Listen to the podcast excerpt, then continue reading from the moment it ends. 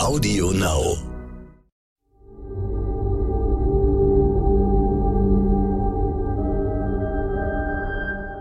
Es ist Dienstag, der 27. September. Hallo und herzlich willkommen zum Stern-Podcast Ukraine die Lage. Heute ist als Vertretung für Carlo Masala von der Bundeswehr-Universität München wieder Claudia Major zu Gast, die Leiterin der Forschungsgruppe Sicherheitspolitik bei der Stiftung Wissenschaft und Politik in Berlin. Ich bin Stefan Schmitz vom Stern. Guten Morgen, Frau Major. Guten Morgen. Reden wollen wir über die Ukraine. Da werden offenbar frisch rekrutierte Männer aus Russland direkt an die Front geschickt. Es gibt dazu Meldungen, dass die Ukrainer weitere Gebiete gewinnen. Erwarten Sie vor dem Winter noch größere Veränderungen des Frontverlaufs? Das ist unheimlich schwer vorherzusagen. Ähm, die weitgehend untrainierten Soldaten, die jetzt Berichten zufolge an die Front geworfen werden, die haben ja keine sehr hohe Einsatzkraft. Die können Lücken füllen aber sie können die Frontlinien kaum verschieben. Das heißt, der, der Eindruck, der entsteht, dass die vor allen Dingen da sind, die Linien zu halten. Das heißt, einen weiteren ukrainischen Vormarsch aufzuhalten und diese Linie einzufrieren. Auf militärischer Seite, so wie Russland versucht, auf politischer Seite durch die Scheinreferenten auch den Grenzverlauf einzufrieren. Also deshalb, ich glaube, das wird keinen enorm großen Unterschied machen.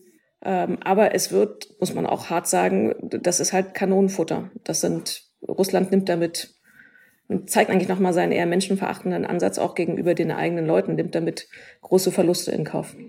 Heute enden ja diese Scheinreferenten in den äh, Bezirken, die Russland dann offenbar innerhalb von wenigen Tagen annektieren möchte. Und da kann man sich ja vorstellen, dass sie jetzt den allergrößten Wert darauf legen, die Kontrolle über diese Gebiete zu behalten, bis dieser Vorgang zumindest irgendwie abgeschlossen ist. Also dass sie dann, dass sie im Grunde eigentlich jetzt die nächste Woche keinen Meter zurückweichen dürfen. Nochmal zur Erinnerung, diese vier Gebiete, die Russland mit Scheinreferenten jetzt annektieren wird, die sind ja nicht komplett unter russischer Kontrolle. Die sind ja teilweise unter ukrainischer Kontrolle. Das heißt, es ist sowieso ein total absurdes Konstrukt. Ähm, aber ja, Russland wird versuchen, diese Gebiete jetzt, also wie sie schon vorher auch probiert haben, diese Gebiete zu halten. Wenn jetzt die, äh, diese Teilmobilmachung greift, dann werden ja immer mehr äh, junge Männer aus Moskau und St. Petersburg an die Front kommen.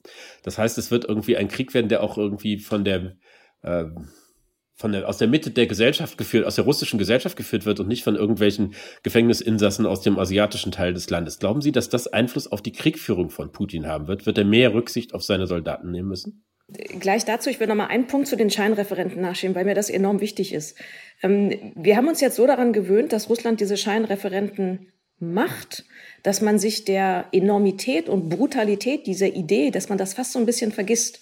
Also er nimmt sich da vier, vier Gebiete, beißt sich die mit einem Scheinreferendum aus der Ukraine raus und wirft damit die absoluten Basics von Völkerrecht und allem, worauf wir uns eigentlich mal in Europa geeinigt haben, über den Haufen. Ich glaube, wir müssen uns der, der, was für ein riesengroßer Schritt das ist, ähm, das müssen wir uns immer mal vor Augen führen. Also dieses Grenzen verschieben durch Scheinreferenten ähm, und dann noch nuklear zu drohen, das ist ein, ein absoluter Tabubruch und den sollten wir als solchen immer wieder beschreiben. Mir ist das so wichtig, weil wir uns einfach dran gewöhnen. Das macht er jetzt und dann annektiert er das halt. Aber ich glaube, wir müssen auch noch mal innehalten und sagen, das ist ja was ganz anderes. Zu den Rekruten mit den Mobilmachungen, dass nicht nur eine Teilmobilmachung ist, sondern anscheinend deutlich über das hinausgeht. Also da werden auch Studenten eingezogen und, und die alle die, die oder viele von denen vorher der Verteidigungsminister sagte, nee, die stehen nicht auf der Liste. Also es ist deutlich mehr als eine Teilmobilmachung. Damit kommt der Krieg in der Gesellschaft an. Und zwar nicht nur, wie Sie eben sagten, in den etwas abgelegenen, abgehängten Gebieten, sondern auch in den Großstädten und, und in der Mittelschicht. Auch weil anscheinend viele, die protestiert haben und verhaftet worden sind, dann direkt ihren Einberufungsbefehl bekommen haben. Ob das was an der Kriegsführung ändert, glaube ich nicht. Ähm, Kriegsführung und ich glaube auch nicht an der Art, wie die russische Armee funktioniert, weil das einfach so tiefgreifende strukturelle Probleme sind, also Führungsfähigkeit, Moral und so, dass man die nicht über Nacht ändern kann. Interessanter finde ich die Frage, inwieweit das die, ich sag mal, Opposition oder das in Frage stellen des Regimes langfristig wirklich verändert. Also kommt man über, kommt die Kritik, die man jetzt auf den Straßen sieht, die man in den, von dem man in den sozialen Netzwerken hört, die durch Ausreisen und ähnliches vorankommt, kommt die über einen bestimmten Punkt hinaus, dass es für die russische Führung gefährlich macht. Das ist unheimlich schwer von außen zu sehen, aber das ist, glaube ich, für mich die, die interessante Frage. Bringt es was an der inneren Machtbalance durcheinander?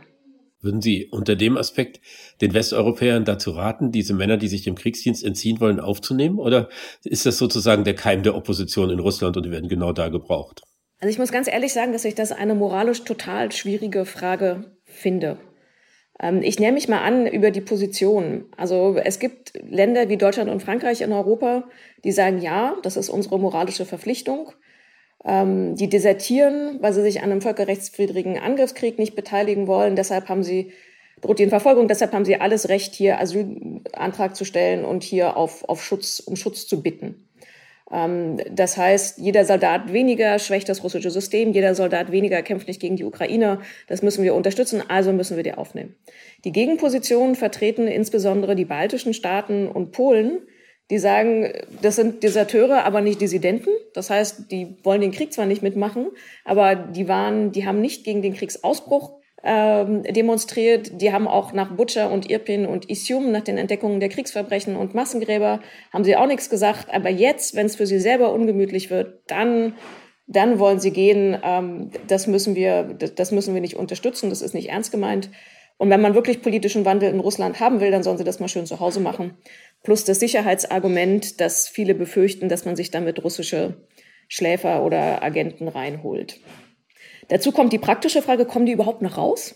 Ähm, die EU hat die Grenzen teilweise abgeriegelt. Sie haben auch die, die Einreisen erschwert mit neuen Touristenvisen, Visas und all so Sachen. Aber ähm, ich will mich nicht drücken äh, vor Ihrer Frage.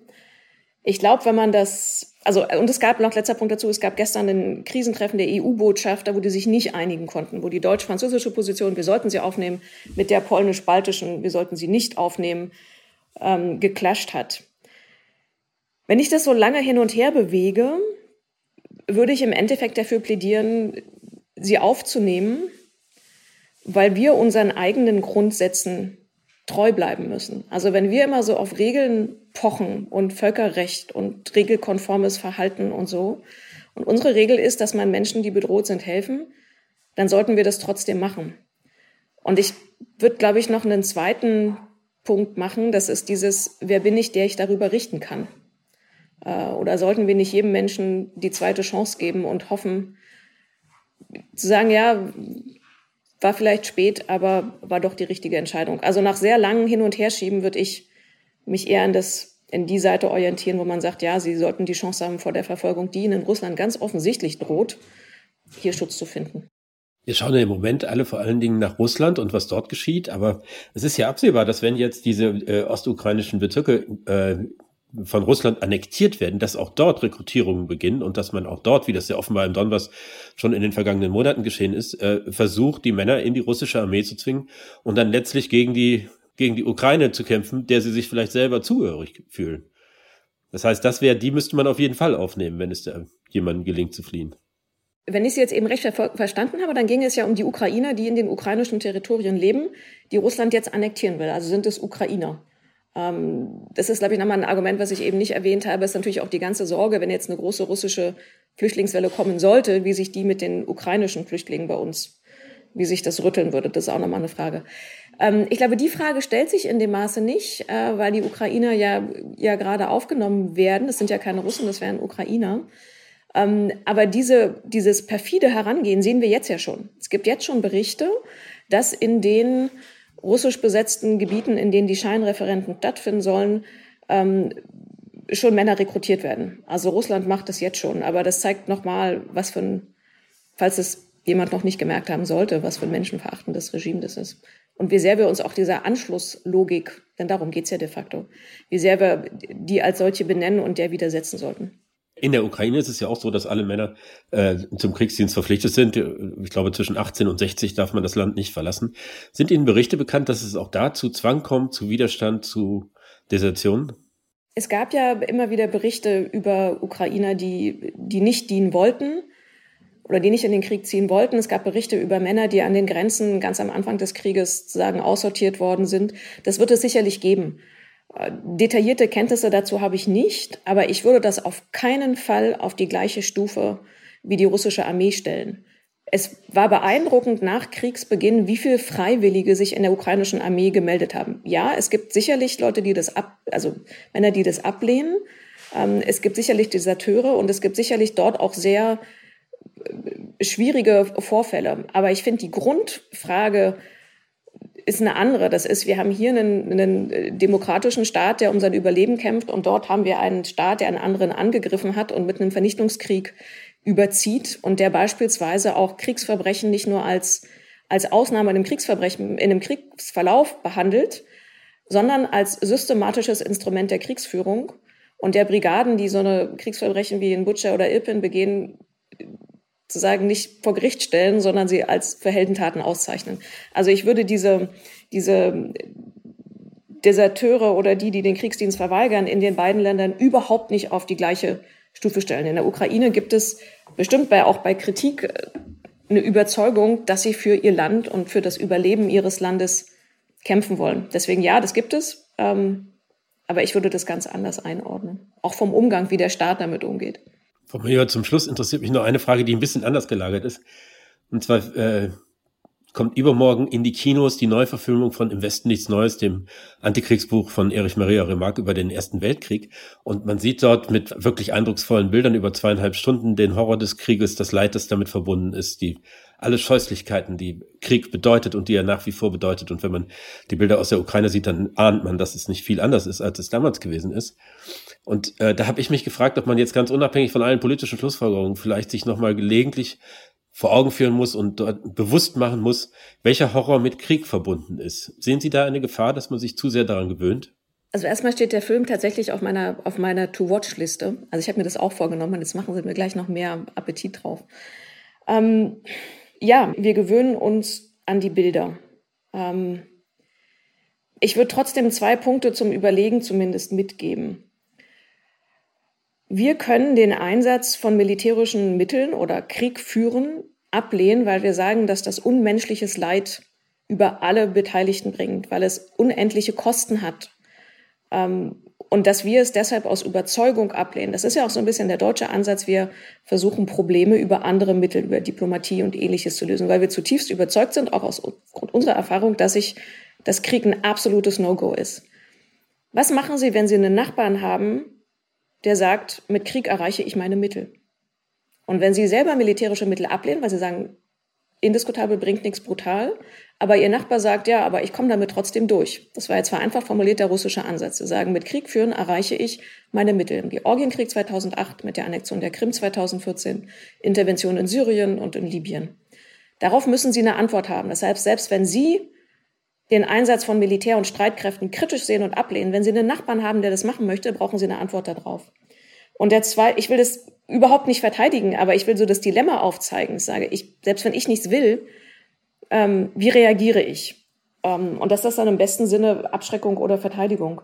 Und der zweite Punkt ist, die Ukraine hat sich entschlossen, gegen den russischen Angriff zu kämpfen, weil sie gesagt haben, wir möchten lieber in der Art und Weise leben, wie wir jetzt leben, als unter russischer Herrschaft. Wir hatten das in einem früheren Podcast, wir beide habe ich mal gesagt, die, Russ äh, die Ukraine hat nicht die Wahl zwischen Krieg und Frieden, sondern zwischen Krieg und Vernichtung. Und deshalb haben, haben sich die Ukrainer entschieden, diesen Krieg zu führen. Und dann finde ich es, kann ich zwar sagen, ich bin geschockt, wir stumpfen ab, das ist ein unendliches Leid, aber es ist eine Entscheidung der Ukrainer, diesen Krieg zu führen, weil sie sich entschieden haben, eine bestimmte Lebensart zu verteidigen. Deshalb teile ich sagen Ihren ersten Satz, es ist schlimm, wenn wir uns daran gewöhnen. Und Krieg ist immer Horror, Vernichtung und unendliches Leid. Aber wir müssen damit umgehen, wenn andere das machen, wie wir reagieren. Und uns steht es nicht zu, die Entscheidung der Ukrainer, denke ich, zu kommentieren, die, wenn man es noch mal ein bisschen pathetisch abbindet, ja ehrlich gesagt dafür kämpfen, dass wir hier in Freiheit weiterleben können. Und dann aus dem warmen, trockenen Berlin zu sagen, finde ich schwierig. Ich danke Ihnen, Frau Mayer. Ich danke Ihnen ganz herzlich und sage nochmal ausdrücklich, weil es die Abschiedslage ist, dass mir das großen Spaß gemacht hat. Also Dankeschön. My pleasure. Das war Ukraine die Lage. Die nächste Folge finden Sie, wenn Sie mögen, am Freitag bei stern.de, Audio Now und überall, wo es Podcasts gibt. Wenn Sie noch mehr zu aktuellen Themen erfahren möchten, empfehle ich Ihnen den Stern-Podcast heute wichtig. Ganz herzlichen Dank und bis Freitag, wenn Carlo Massala wieder hier sein wird.